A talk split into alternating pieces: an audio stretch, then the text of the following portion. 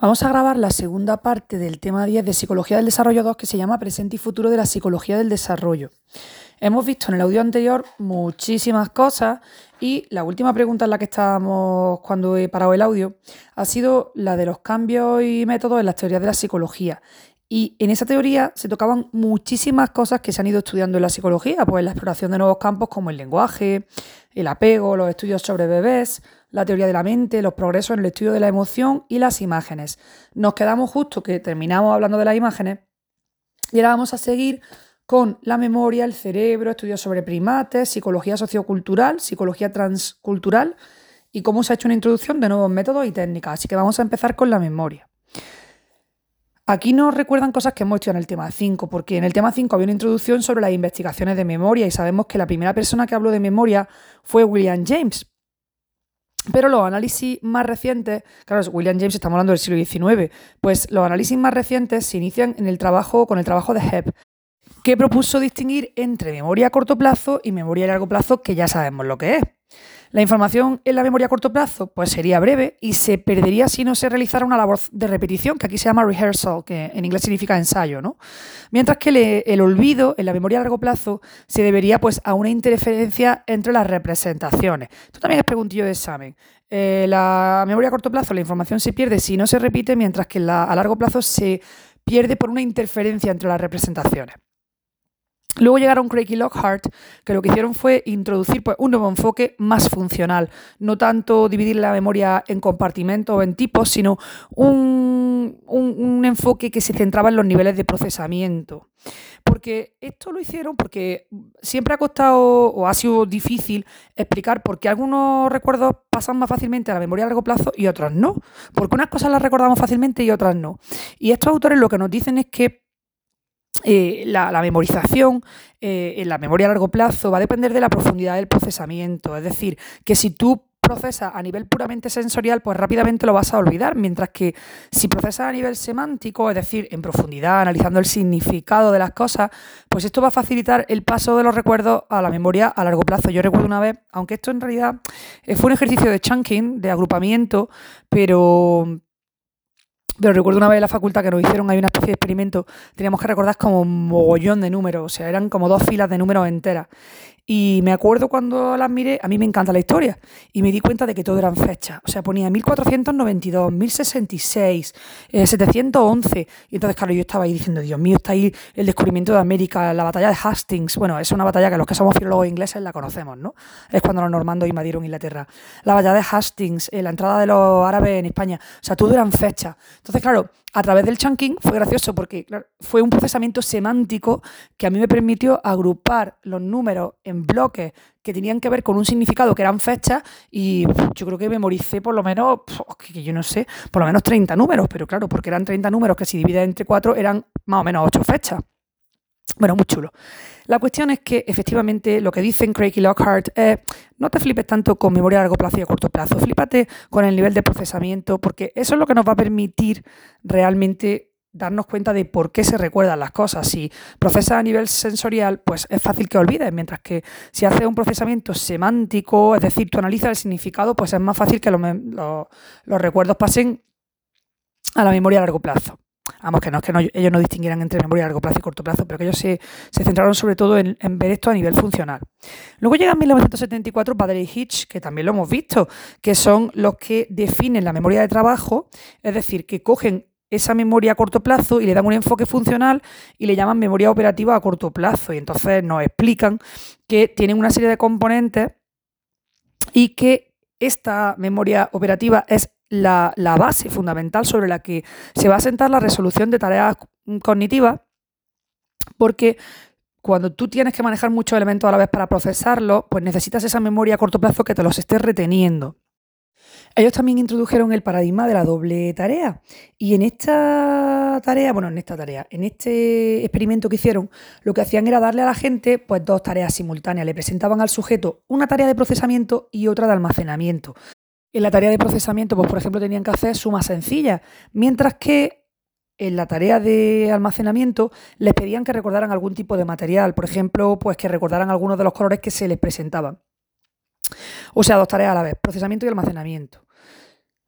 ¿Qué es lo que ellos querían ver? Pues que solo en la medida en que se produzcan interferencias entre ambas funciones, pues cabe suponer que están compitiendo el procesamiento y el almacenamiento por los mismos recursos atencionales. Y ese modelo de Bader-Hitch pues, fue revisado en varias ocasiones y fue muy famoso. Otra cosa que ha pasado en los estudios de memoria es que siempre ha habido o se ha tenido claro que la memoria inmediata es limitada. Y en el capítulo 2 hablamos del trabajo de Miller, que decía que, esta memoria era limitada y que eh, su capacidad se situaba más o menos en torno a 7 elementos y por eso le llamaba el mágico número 7 más o menos 2. Bueno, pues efectivamente esa memoria inmediata es limitada, pero ojo porque va aumentando con la edad, eso lo han demostrado un montón de autores.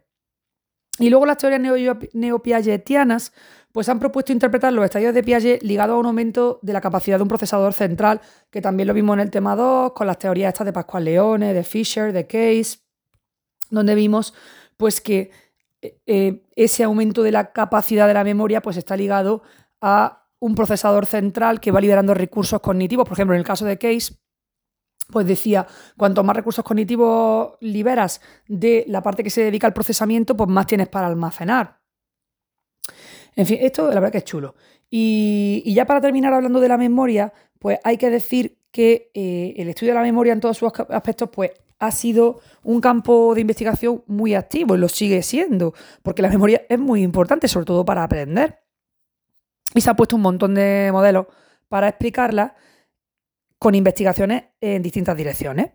Otra cosa que tenemos que decir es que se han hecho también investigaciones sobre la memoria autobiográfica, sobre la memoria de testigos, que esto es muy importante pues, desde el punto de vista jurídico, obviamente, y también sobre eh, el caso de los niños, cómo va eh, mejorando su memoria. Y bueno, pues normalmente, naturalmente, la investigación de la memoria pues, se ha beneficiado del estudio de los mecanismos neuronales.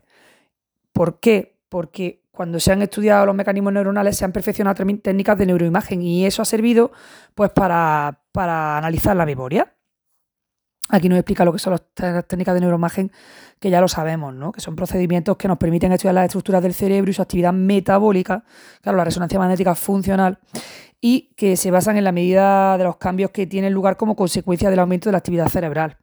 Claro, cuando nosotros vemos los cambios que se producen, pues cuando vemos esa imagen neuroanatómica sobre la actividad cerebral, podemos pues, analizar la zona examinada y ver a qué se dedica. Y aquí nos dicen que las técnicas de neuroimagen más utilizadas pues, son los potenciales evocados, la resonancia magnética y la tomografía por emisión de positrones. Si es que estas cosillas ya las hemos visto. Yo, esto yo la primera vez que lo vi fue en psicología de la atención, que eso estaba en primero. En fin, ya hemos visto la memoria, vámonos con el cerebro. Con respecto al cerebro, pues muchos autores están convencidos de que existe una estrecha correspondencia del funcionamiento mental con el funcionamiento de las neuronas. Y bueno, esto es bastante obvio, pero no podemos reducirlo solo a eso, porque, claro, si decimos que una teoría psicológica se puede reducir a una teoría del funcionamiento del cerebro, estaríamos adoptando una perspectiva reduccionista. Y esto todo el mundo no lo apoya. Es decir, la mayoría dice, vale, los estados mentales dependen del funcionamiento del cerebro, pero tú no puedes restringir el funcionamiento del cerebro solo a lo que pasa dentro de las neuronas. Y de cualquier manera, pues el conocimiento del cerebro se ha desarrollado de manera muy notable y ha ido estableciendo relaciones estrechas con la psicología, porque es que la psicología se apoya en cómo funciona el cerebro. Todo esto ha hecho pues, que surja lo que se llama la neurociencia cognitiva. La neurociencia cognitiva que tiene nuevas técnicas que ha ido desarrollando y que nos van a permitir estudiar el cerebro en funcionamiento técnicas que no son invasivas, es decir, que no obligan a intervenir físicamente sobre él, y nos van a proporcionar mucha información sobre qué áreas del cerebro están activas cuando se realizan determinadas tareas. Y esto lo hemos visto en muchas cosas. Por ejemplo, el estudio de memoria que acabamos de citar en el apartado anterior. Y esto pues es muy interesante porque nos va a permitir saber si tareas diferentes hacen intervenir las mismas partes del cerebro o si tareas que parecen próximas pues se realizan en áreas distintas. Uno de los descubrimientos que parece más prometedor, pues es el de la neurona espejo, que esto yo lo recuerdo de psicología de la emoción y me pareció muy bonito. ¿Qué son las neuronas espejo? Pues son células cerebrales que se activan cuando una persona observa visualmente una acción que está realizando otro individuo y, por ejemplo, si yo estoy viendo que tú te estás rascando la cabeza, pues a mí se me van a activar las neuronas que que serían responsables de ejecutar ese movimiento de rascarme la cabeza a mí mismo, como si fuera un espejo. Es decir, estas células se activan cuando observan una acción que realiza otra persona y se activan de modo semejante a como se activarían cuando la acción la realiza uno mismo. Estas neuronas de espejo las descubrió el equipo de Rizzolatti en 1996, o sea que el descubrimiento es bastante reciente. Y ellos estaban estudiando monos, estaban con un macaco, bueno, con macacos, y vieron que las neuronas no se activaban solo cuando el individuo realizaba ciertas acciones, acciones motoras, estamos entendiendo eh, acciones que están dirigidas a una meta, pues no solo se activaban cuando el mono hacía las acciones, sino también cuando observaba estas acciones en otro individuo. Por ejemplo, podía ser otro mono o otro humano que realizaba la misma acción. Claro, en la medida en que este conjunto de células parecía reflejar las acciones de otro cerebro, de, otro, en el cerebro del observador, pues recibieron el nombre de neuronas espejo, porque parece que están imitando lo que hacen las neuronas del de enfrente. Y decía uno de los descubridores, Jacoboni, pues decía que existen ciertos grupos de células especiales en el cerebro que se llaman neuronas espejo, que nos van a permitir lograr entender a los demás y que nos vinculan entre nosotros Ojo, desde el, punto de vista mental y emocional.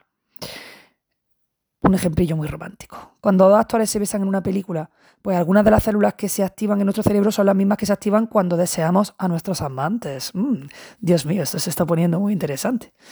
Así que cuando observamos emociones, pues estaríamos compartiéndolas. ¿Cómo se descubrió este fenómeno? Pues ya lo hemos dicho, de forma accidental con estos primates porque el observador, la persona que estaba haciendo la investigación, se dio cuenta de que cuando el mono observaba a un cuidador que agarraba un plátano, se activaban dentro de él las mismas neuronas que cuando el propio mono agarraba el plátano. Y claro, lo que es significativo aquí es que el sujeto no realizaba la acción, sino que solo la percibía visualmente.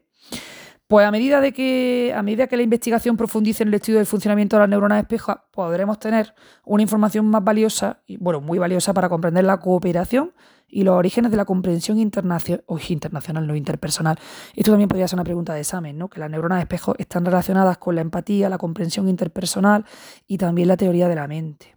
Pero la verdad es que son investigaciones que están todavía en sus comienzos y queda mucho por descubrir todavía. Otro apartado, el estudio sobre los primates.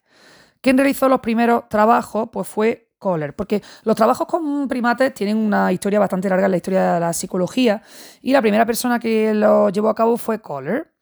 ¿Por qué son importantes los trabajos con primates? Bueno, pues porque hay un gran parentesco genético entre los seres humanos y los grandes simios, es decir, los chimpancés, los gorilas y los orangutanes. Y eso es lo que ha hecho que muchos investigadores pues, estén estudiando el desarrollo de estos y consiguiendo notables resultados. Claro, todo esto nos puede ayudar a comprender el funcionamiento de la mente humana si comprendemos el funcionamiento de, estos grandes simios. Y aquí hay un comentario que hizo Darwin, que el tío tenía humor, porque dijo Darwin en su diario en 1838 que quien comprendiera a un babuino haría más por la metafísica que Locke. Locke, el filósofo inglés. Así que ya lo había dicho Darwin que estudiar a los monos, eso tenía mucha, mucha relevancia y que servía para entender al ser humano. Una de las personas que estudió a los, chimpancés fue Jane Goodall en 1986, que se fijó en cómo los chimpancés fabricaban herramientas. Y este, en este asunto se ha profundizado mucho más en las investigaciones que ha habido detrás, vamos, que han venido después. Y también hemos comentado, cuando hemos hablado de la teoría de la mente, las investigaciones de Premack, que se planteó si los chimpancés, bueno, si los simios tienen una teoría de la mente. Esto se llegó a una conclusión muy clara, no es un asunto que todavía está discutido, pero cada vez son más evidentes las pruebas de que otros primates tienen también alguna forma de cultura. Y en la actualidad pues se están haciendo muchas investigaciones comparando el desarrollo de la mente entre los simios y los niños. Y los campos en los que se están centrando las investigaciones simio-niños pues tienen que ver con la inteligencia sensorio-motora, la noción de objeto, las capacidades lingüísticas de los monos, eh, porque algunos monos pues muestran capacidades lingüísticas que que siempre hemos creído que son específicamente humanas. Y claro, esto podría, pondría en duda la convicción, de la convicción de Vygotsky de que la cultura es algo específicamente humano. Ya hemos terminado el apartadillo de los, primates, vámonos con la psicología sociocultural. Y cuando decimos sociocultural siempre tiene que sonar la palabra Vygotsky. Vygotsky ya sabemos que defendió la idea de que el desarrollo de las funciones psicológicas superiores siempre constituía un doble proceso, primero entre personas y luego individual, porque él se centra en que es la sociedad primero y luego el individuo que a través de esa sociedad se desarrolla.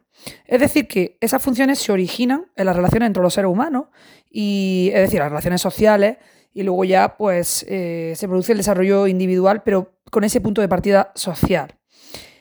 Esto que acabamos de decir está relacionado con otra idea que también planteó Vygotsky, que es que existen dos tipos de desarrollo, que sería el desarrollo natural y el desarrollo cultural. Y muchos autores, como él, pues defienden lo que se ha denominado una psicología sociocultural, que atribuye un papel fundamental a la, cultura en el desarrollo. Aquí nos explica que Vygotsky, bueno, a ver, ¿por qué el contexto es tan importante, el contexto social es tan importante para Vygotsky? Pues porque Vygotsky vivió y escribió eh, todas estas cosas en los años posteriores a la Revolución Rusa de 1917. Y él estaba muy preocupado por los cambios que se estaban produciendo en la sociedad en la que él vivía y por los cambios que se estaban intentando promover.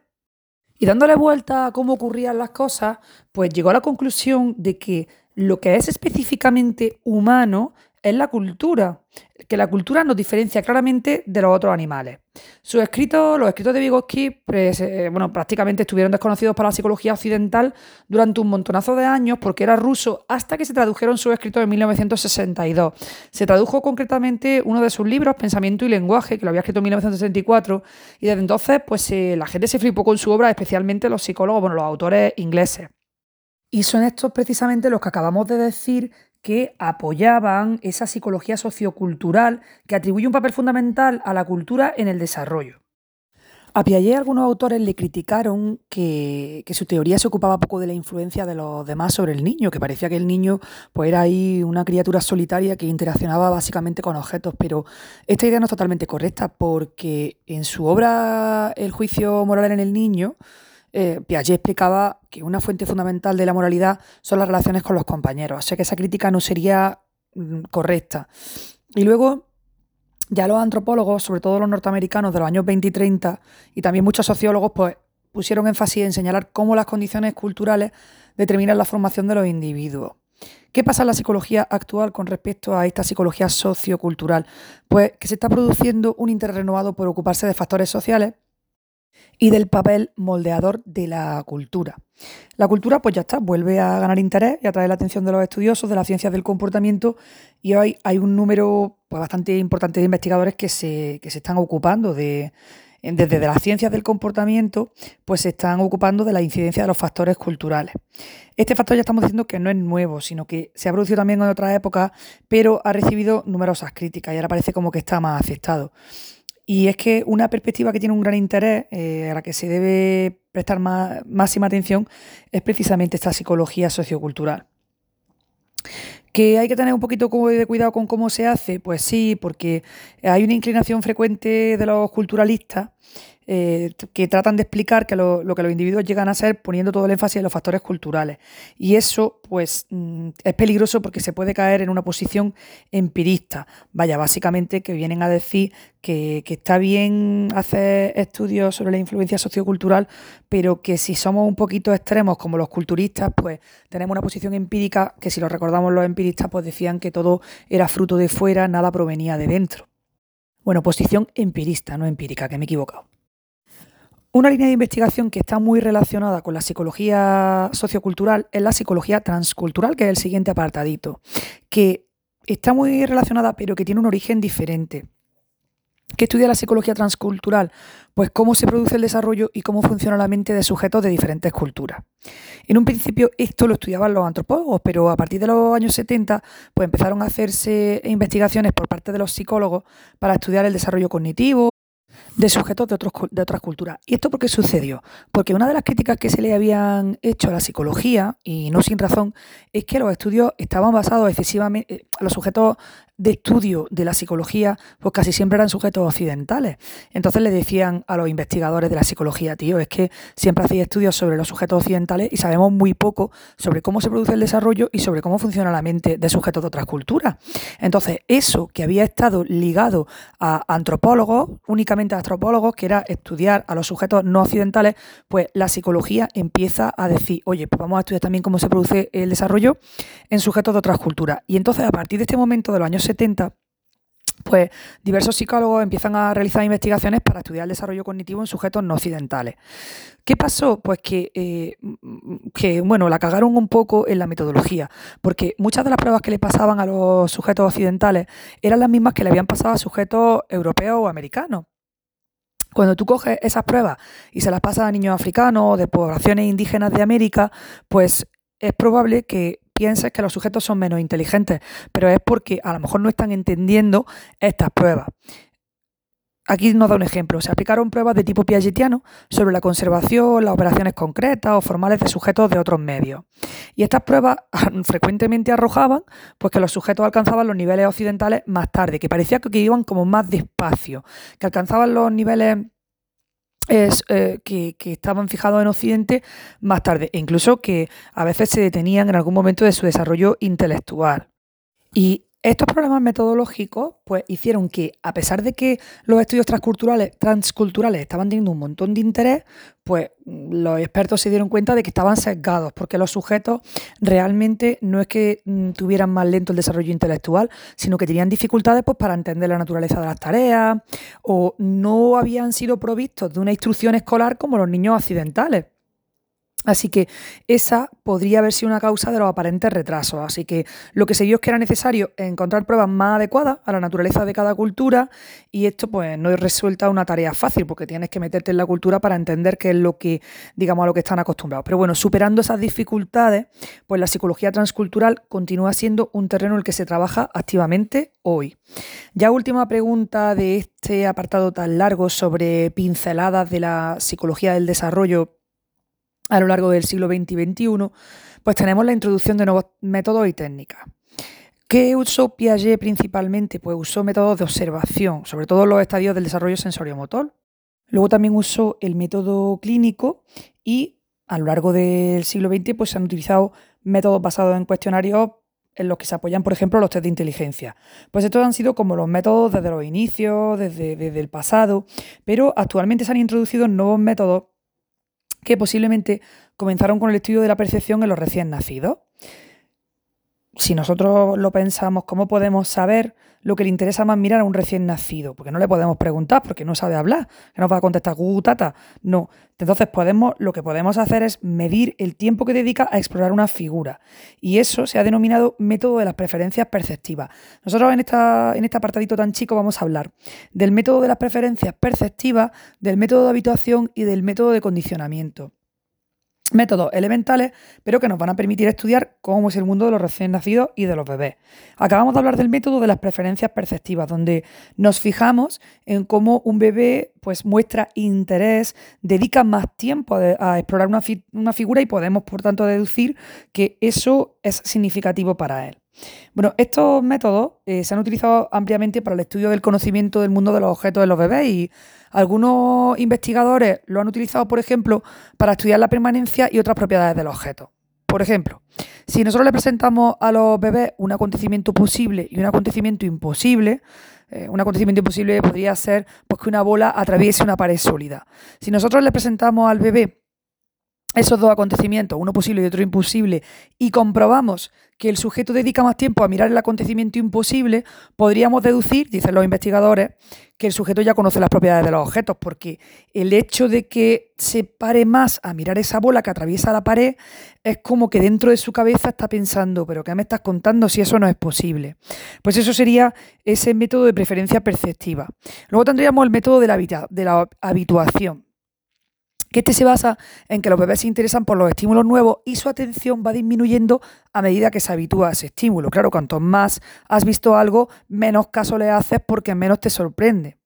Entonces, si nosotros queremos saber si el sujeto diferencia dos objetos relativamente parecidos, pues lo que podemos hacer es presentarle el nuevo objeto y darnos cuenta de si lo mira con atención o no. Si mira con atención el nuevo objeto, es que considera que es nuevo, mientras que si no le presta atención, pues significa que lo está identificando con el objeto anterior. Esto sería el método de la habituación. Y por último, tenemos el método de condicionamiento. Aquí lo que hacemos es que se elige una respuesta que el niño posea, es decir, algo que el niño es capaz de hacer, que si nosotros le pedimos eh, una respuesta que es capaz de hacerlo, por ejemplo, girar la cabeza, o mover un pie, o chupar un chupete, algo que sea muy sencillo y que sabemos que el niño de forma espontánea lo realiza sin dificultad.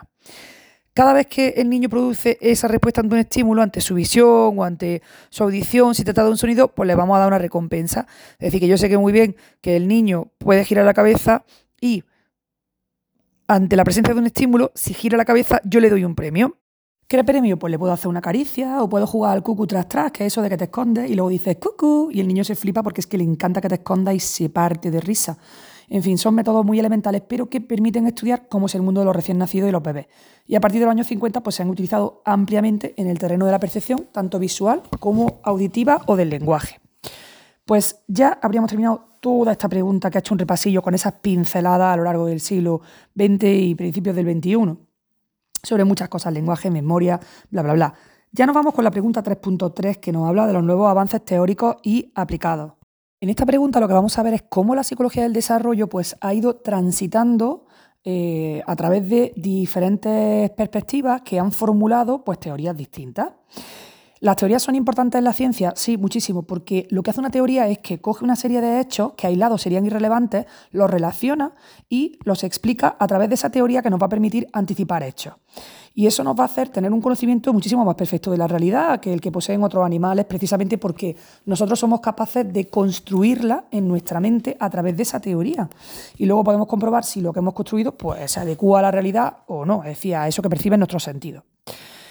Desgraciadamente ocurre una cosa y es que la teoría de Piaget fue la repera y frente a esa gran, teoría de Piaget o de Vygotsky, luego se han producido muchos intentos de teorización, pero han sido relativamente limitados.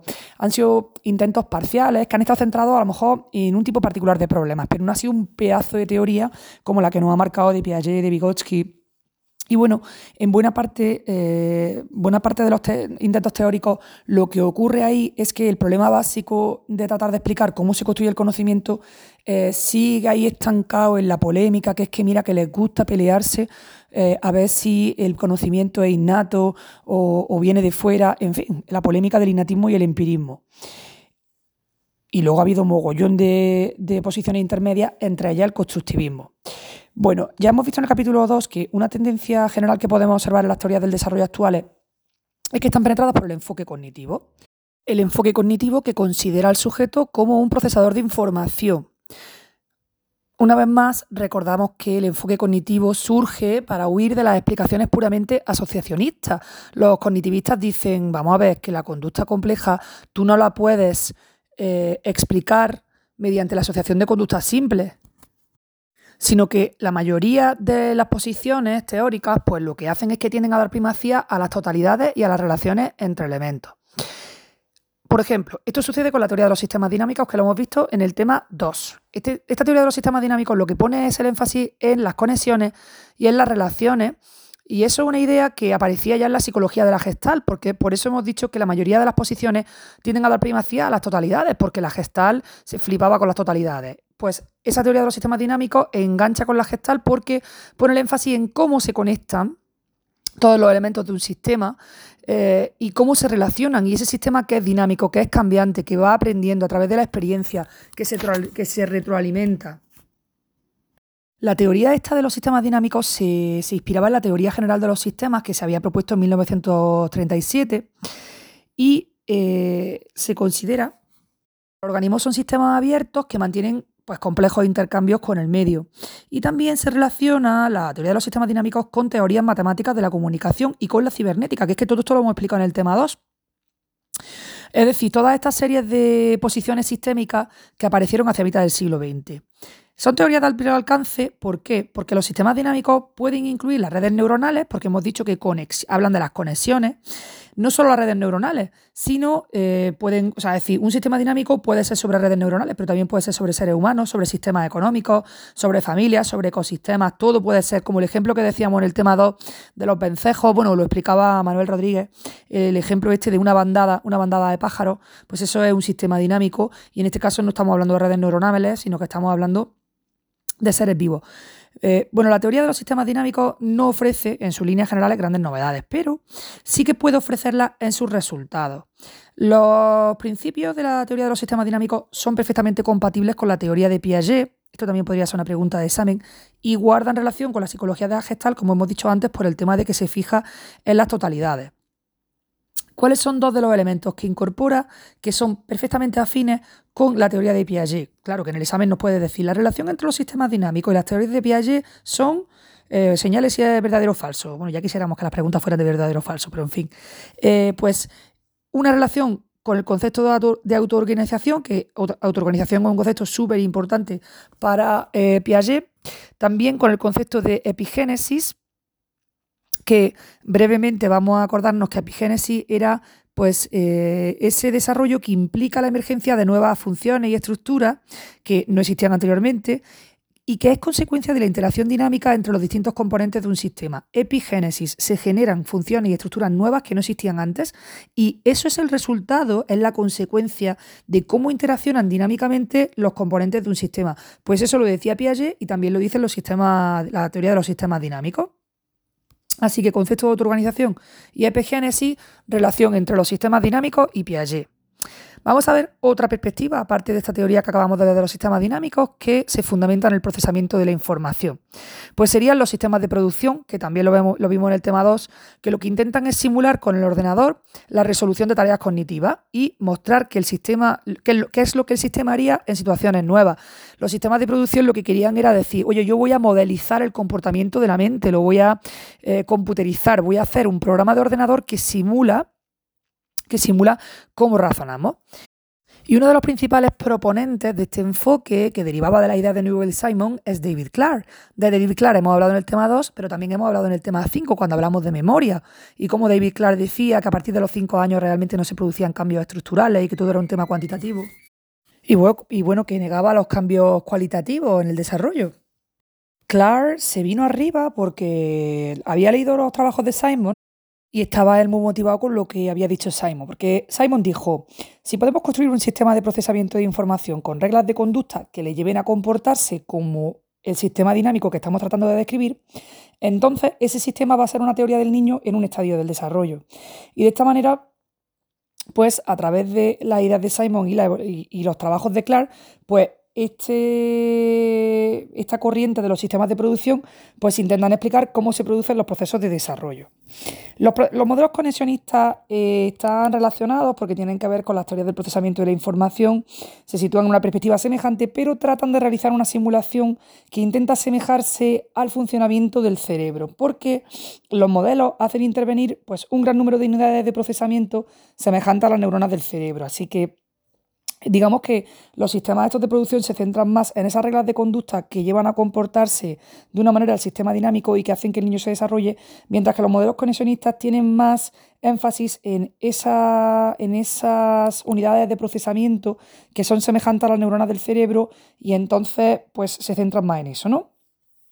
Estos modelos conexionistas del funcionamiento de la mente pues van a ser de gran interés porque permiten simular cómo funciona. Y en este sentido, pues se pueden considerar como semejante a la hipótesis en teoría científica, porque nos permiten hacer predicciones, nos permiten comprobar cómo se cumplen y además, pues de todo esto, de hacer predicciones y comprobar cómo se cumplen, pues nos permiten entender mejor el fenómeno del que se trata.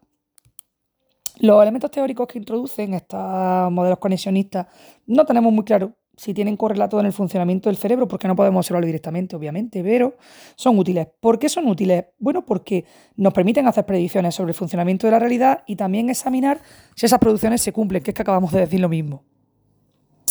El conexionismo, vámonos otra vez con lo cualitativo y lo cuantitativo, toda la asignatura hablando de esto. El conexionismo propone que se pueden observar cambios cualitativos, pero esos cambios son productos de leves cambios cuantitativos. O sea que en el conexionismo estamos combinando lo cualitativo y lo cuantitativo en el fondo tenemos de todas las teorías, teníamos a Piaget, que era mogollón de cualitativo porque se basaba en cambios estructurales. Luego los cognitivistas, bueno, la, posición cognitiva, que era más del rollo cuantitativo. Y el conexionismo, aunque tiene que ver con las teorías del procesamiento de la información, pues está combinando lo cualitativo y lo cuantitativo porque está diciendo, yo voy a proponer cambios cualitativos, pero ojo, que, que también estos cambios son productos de leves cambios cuantitativos. Y en principio, pues no le preocupa que la mente funcione así. Lo único que quieren es construir un modelo que permita hacer predicciones en relación con lo observable. Y precisamente, pues ese es uno de los puntos que se le ha criticado a los modelos conexionistas. El hecho de que eh, los resultados que se pueden observar en la conducta quizá nos, lleven a pensar que la mente no funciona de ese modo, es decir, que han hecho una cosa como muy em, artificial. Esto sería el conexionismo. Ahora vamos con las teorías neopiagetianas. Las teorías neopiagetianas, que también las hemos dado en el tema 2, pues lo que intentan es conservar los elementos básicos de la teoría de Piaget, que, están ahí a tope de acuerdo con Piaget, con que se dan cambios estructurales y con que hay estadios, pero incorporan los descubrimientos de los enfoques basados en el procesamiento de la información. Y dentro de los piagetianos vimos a Pascual Leone, a Case, a Halford y a Fisher. Pascual Leone, ¿qué hace? Relaciona los estadios de Piaget con el desarrollo de un procesador central cuya capacidad eh, va aumentando con la edad, que ya estábamos hablando en el tema 2 del espacio mental M. Y todo esto da lugar a cambios cualitativos que serían estadios piagetianos. ¿Con qué se puede relacionar el aumento de la capacidad del procesador central del que habla Pascual Leone? Hombre, procesador central, pues nos, está haciendo alusión a la capacidad de la memoria operativa. Eh, Pascual Leone viene a decirnos cuanto mayor es la capacidad de la memoria operativa, pues más procesos complejos podemos hacer, más vamos avanzando y entonces, claro, tenemos más capacidad para razonar. Así que Pascual Leone, neopelletianos, está de acuerdo con los estadios, cambios cualitativos y lo más importante es el aumento de la capacidad del procesador central. Para cerrar esta pregunta nos queda hablar todavía de dos enfoques, las teorías de la teoría y la posición ecológica de Uri Bronfenbrenner. Vámonos con las teorías de la teoría, que lo vimos en el capítulo 4. Pues eh, hay esta posición, las teorías de la teoría tiene bastantes parentescos con el constructivismo, pero también algunas diferencias. ¿Qué propone la teoría de la teoría? Pues que los niños construyen teorías para explicar su experiencia y explicarían las transiciones de una forma semejante a Piaget, haciendo intervenir la equilibración, que ya hablamos de que era uno de los factores de desarrollo de, Piaget. Vimos que era el cuarto factor de desarrollo que lo añadía a esos tres factores clásicos que eran la maduración, la maduración, la experiencia física y la interacción social. Estas teorías de la teoría dicen que la transición entre estadios eh, se va realizando eh, con la intervención de la equilibración, pero se diferencian de Piaget en que atribuyen un mayor peso a estructuras innatas y defienden una posición más de dominio específico. Piaget no es ni innatista ni empirista, es constructivista, es decir, se sitúa en el, en el centro, pero las teorías de la teoría son más bien, mm, le dan mucha fuerza a las estructuras innatas. Y otra cosa es que hemos dicho por activa y por pasiva que Piaget es de dominio, eh, su teoría de dominio general, habla de un desarrollo de carácter general, mientras que las teorías de la teoría son teorías de dominio específico. Así que ellos lo que dicen es que el desarrollo del conocimiento físico no se produciría con los mismos mecanismos que la teoría de la mente. Para cerrar esta pregunta, la posición ecológica de Uri Bronfenbrenner. ¿Qué defiende este, este investigador? que creo que es un hombre, pues que el desarrollo es el producto de la interacción entre múltiples sistemas que se encuentran en interacción. Así que nos dice Uri Bronfenbrenner que tenemos que, vamos, que no podemos estudiar un individuo aislado, sino en relación con esos sistemas. Y habla del microsistema y el macrosistema junto, bueno, es que habla de muchos sistemas. Dice, tenemos que estudiar al individuo desde el microsistema, que sería el ambiente más, más inmediato en el que se encuentra el individuo, pues la familia, la escuela, Luego hay que pasar por el macrosistema, que estaría constituido por la organización cultural, política y económica de una sociedad, hasta el cronosistema, que corresponde al periodo histórico que vive el individuo, obviamente, veramente, eh, con los intermedios del mesosistema y el exosistema. Toma castaña. Pues con esto terminaríamos esta pregunta y ya estamos muy cerca del final. Nos, nos queda hablar de los problemas pendientes de la psicología del desarrollo y ya hacer una pequeña conclusión. Problemas pendientes en la psicología del desarrollo que siguen siendo objeto de viva discusión. Que la gente ahí se pelea, pues no estoy de acuerdo, pues sí. Pues vamos a mencionar aquí algunos. El primero, uno de los primeros sería qué es lo que se desarrolla. Entonces hablaríamos del problema de los estadios. Y luego hablaríamos de esa discusión entre un funcionamiento unitario de la mente o un funcionamiento modular. Para terminar hablando de cómo se producen los cambios.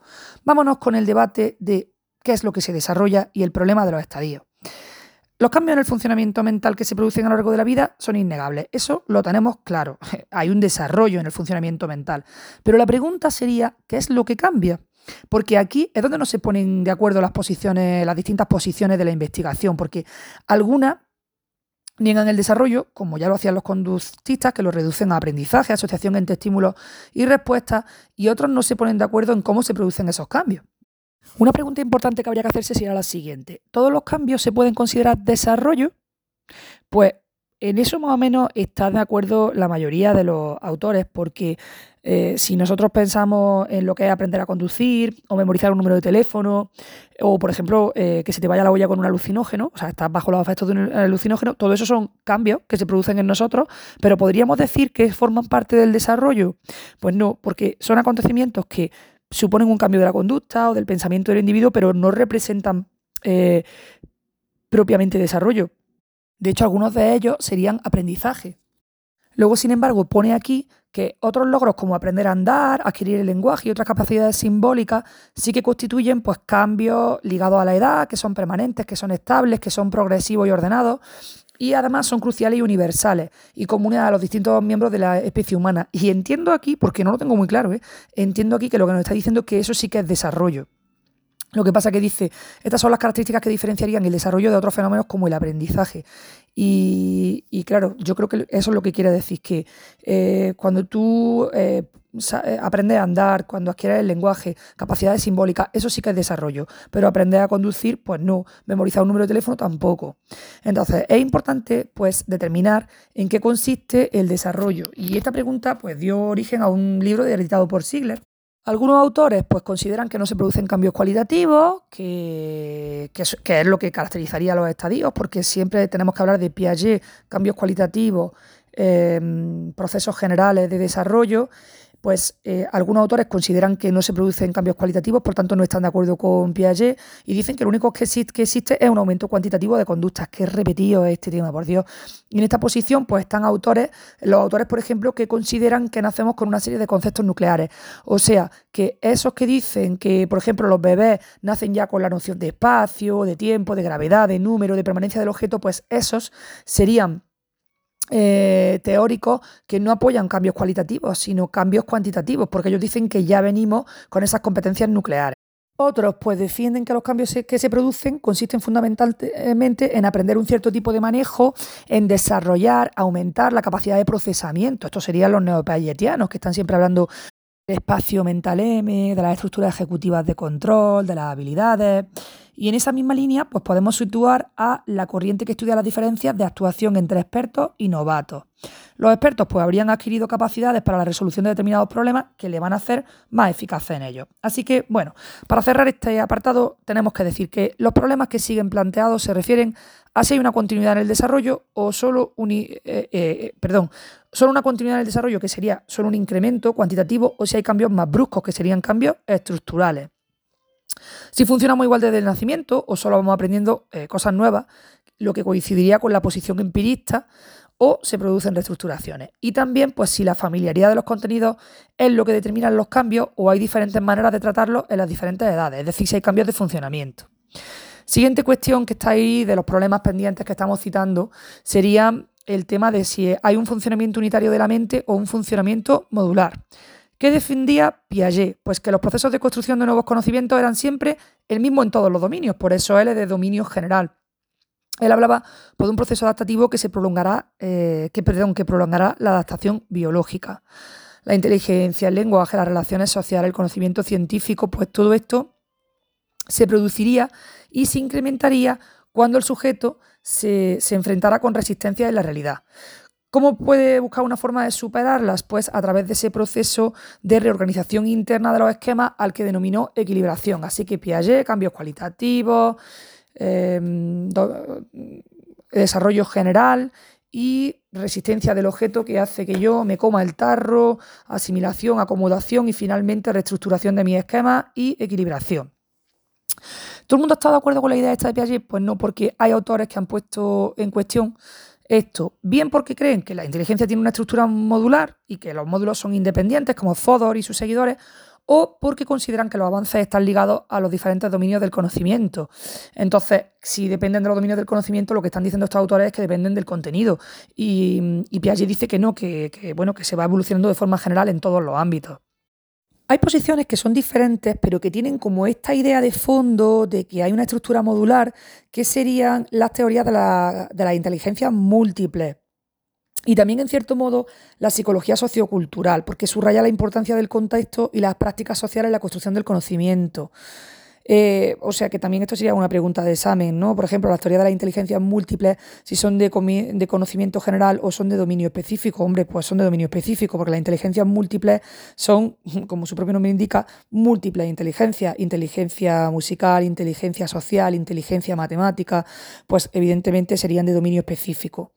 Y esto que hemos dicho también de la psicología sociocultural, pues eh, nos, nos, permitiría explicar las diferencias que dentro de la teoría piagetiana se encontraban en la resolución de determinadas tareas, que en principio tenían una dificultad semejante, ¿no? Eh, que es el problema este que Piaget había llamado de los desfases. Bueno, pues muy interesante. De, cualquier manera que, en todo caso, pues continúa siendo un problema abierto dentro de la psicología del desarrollo. Última cosilla que está pendiente es cómo se producen los cambios. Es decir, cómo se ¿qué es lo que determina principalmente el desarrollo? ¿La herencia o el ambiente? Este problema pues, está relacionado con el, Debate filosófico del que llevamos hablando desde el tema 1 entre racionalismo o, innatismo y, empirismo. Es decir, eh, ¿qué, es? ¿Que lo llevamos dentro, es decir, innato, o que lo cogemos de fuera a través de la experiencia, es decir, el empirismo? Pues este, este debate innatismo-empirismo, se empezó a abordar dentro de la psicología en relación con las teorías psicométricas de medida de la inteligencia, porque eh, cuando, cuando se estaba midiendo la inteligencia de los individuos, pues se intentaba estudiar hasta qué punto esa inteligencia venía de los genes, es decir, venía de serie o realmente dependía del ambiente. Y esto se intentaba haciendo, se intentaba hacer especialmente comparando gemelos idénticos que vivían en medios diferentes. Pero ya Anastasia en 1958 se había planteado que lo importante realmente es saber cómo se produce la interacción, cómo se produce la interacción entre los genes y el ambiente, y no tanto en qué medida influye cada uno. Y hoy lo que se piensa realmente es que lo importante es estudiar cómo se producen las interacciones eh, y uno de cuyos aspectos es el de la interacción entre los genes y el ambiente. Aquí nos señala que una de las maravillas del desarrollo es cómo se entretejen las características biológicas con las que nacemos es decir, lo que nos viene de fábrica con las informaciones que llegan del entorno. Pero eso es un problema del que nos queda mucho por descubrir. Última parte de esta pregunta, las aplicaciones prácticas de la psicología del desarrollo. Pues tenemos aquí cuatro cosas fundamentales. Por un lado, el tema de los estudios sobre bebés, que nos ayudan a comprender las necesidades de los pequeños ponis y cómo podemos proporcionarles un entorno que favorezca su desarrollo.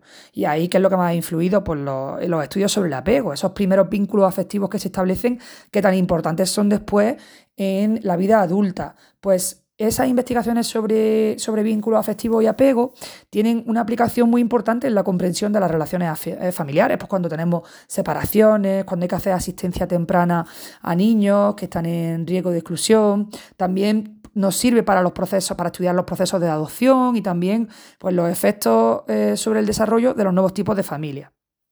Los conocimientos actuales sobre el funcionamiento de la memoria, pues también nos eh, ayudan a entender múltiples fenómenos. Por ejemplo, la memoria de testigos, que esto me, parece chulísimo en la asignatura de, de, psicología de la memoria, porque la psicología, o sea, la memoria de testigos tiene aplicaciones en los procesos judiciales en los que intervienen niños por ejemplo, cuando hablamos de maltrato, de abusos sexuales, y sabemos que en la memoria a largo plazo se produce siempre una reconstrucción. Entonces, esto es importante saberlo para cuando tú tienes una memoria de testigos que son niños que están hablando de maltrato, de abuso o adultos que están reconstruyendo su pasado, porque sabemos que en esa memoria a largo plazo se produce siempre una reconstrucción.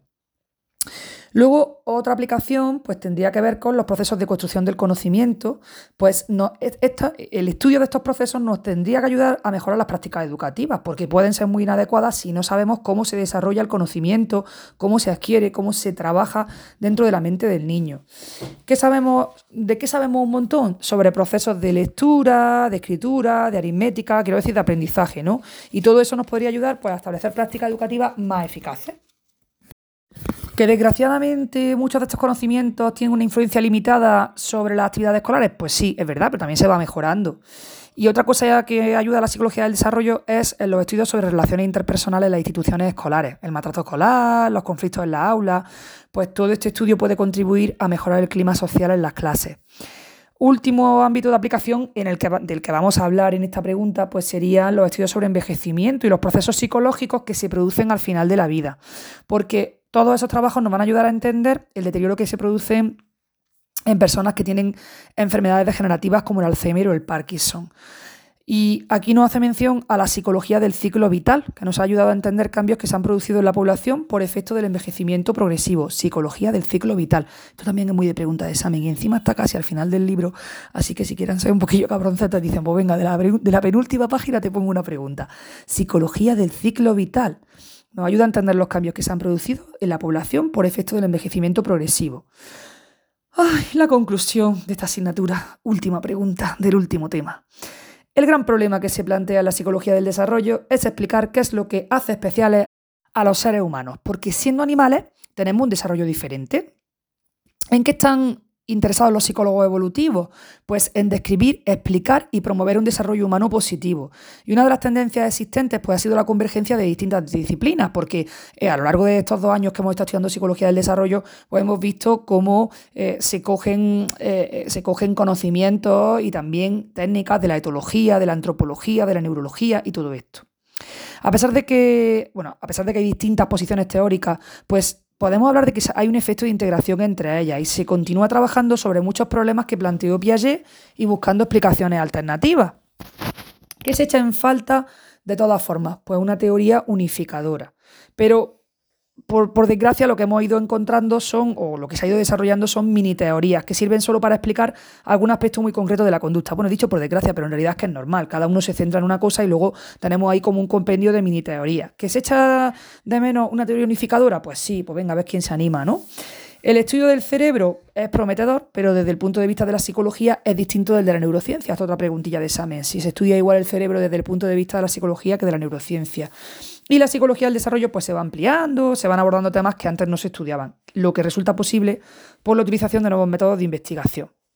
Y a pesar de los intentos de la psicología cultural, pues las investigaciones siguen estando muy centradas sobre los sujetos occidentales o las sociedades desarrolladas, que eso ya lo hemos apuntado en los últimos temas estos del desarrollo del conocimiento social, moral y todo esto, ¿no? que muchas veces pues, los estudios pecaban de centrarse únicamente en individuos occidentales. Cosa que no he dicho antes de terminar es que, aunque hay muchas disputas entre distintas posiciones teóricas, pues ese efecto de integración se produce eh, porque eh, mm, muchos descubrimientos se han incorporado al núcleo de la disciplina. Y nos dice aquí, por enésima vez, pero no está mal si no sale como pregunta de examen, que las tres corrientes que más han aportado a la psicología del desarrollo han sido el conductismo, la teoría de la gestal y las teorías cognitivas. Y nos dice Ziegler por ejemplo, eh, hace, Sigler hace en su libro este que dijimos antes que había escrito, hace una referencia a Piaget y dice Piaget, dice Piaget estaba en lo cierto en algunas de sus ideas y equivocado en otras. Pero cierto o equivocado, su teoría proporciona coherencia a hallazgos sobre muchos aspectos del pensamiento infantil. Es decir, por eso estamos siempre estudiando a Piaget, porque Piaget habría cosas mejorables, pero es que hizo un pedazo de teoría que, que, ha cambiado el mundo de la psicología del desarrollo, la psicología evolutiva. Y nos cita aquí que, lo que el aspecto más aceptado de Piaget es su posición constructivista. En cambio, sin, embargo, eh, bueno, sin embargo, pues han quedado relegados al olvido sus intentos por encontrar una estructura lógica subyacente en los estudios del desarrollo. Y sabemos hoy que se continúa trabajando sobre un montón de problemas que planteó Piaget y buscando explicaciones alternativas.